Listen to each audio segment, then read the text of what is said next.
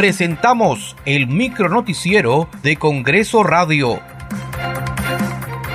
¿Cómo están? Les saluda Danitza Palomino y es martes 24 de octubre del 2023.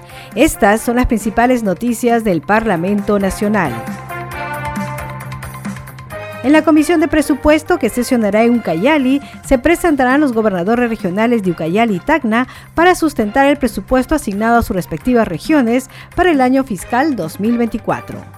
En el marco de la semana de representación, el presidente del Congreso, Alejandro Soto Reyes, visitó la Escuela de Educación Superior Técnico Profesional de la Policía Nacional del Perú del Cusco, Alférez Mariano Santos Mateos, con el fin de entregar a sus formadores un reconocimiento del primer poder del Estado por su valerosa labor. La congresista Milagros Rivas, representante por Lima Provincias de la bancada Perú Libre, se ha reunido con representantes de la Asociación del Sindicato Único de Pescadores Artesanales de Cerro Azul, el alcalde de Cerro Azul y con la jefa de Fondepes para dar seguimiento al avance del expediente técnico del proyecto del desembarcadero pesquero artesanal de Cerro Azul.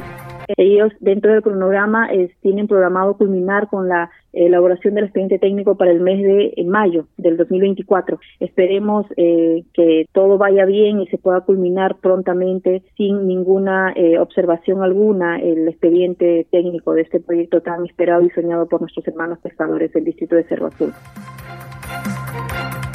El Pleno del Congreso podrá elegir al nuevo magistrado del Tribunal Constitucional cuya plaza se encuentra vacante a partir del martes 12 de diciembre, de acuerdo al nuevo cronograma aprobado por la comisión especial encargada de seleccionar a los candidatos aptos para dicho cargo.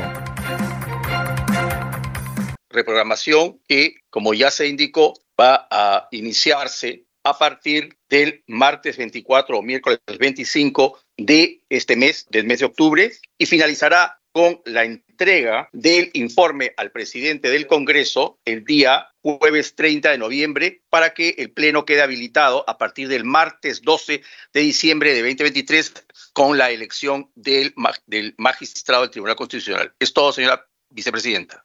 Gracias, secretario técnico la vicepresidencia dispone que el cronograma reprogramado se publique en el diario oficial del peruano, en otro diario de circulación nacional y en la página web de la Comisión Especial. Muchas gracias por acompañarnos en esta edición. Nos reencontramos mañana. Hasta aquí el micronoticiero de Congreso Radio, una producción de la Oficina de Comunicaciones del Congreso de la República.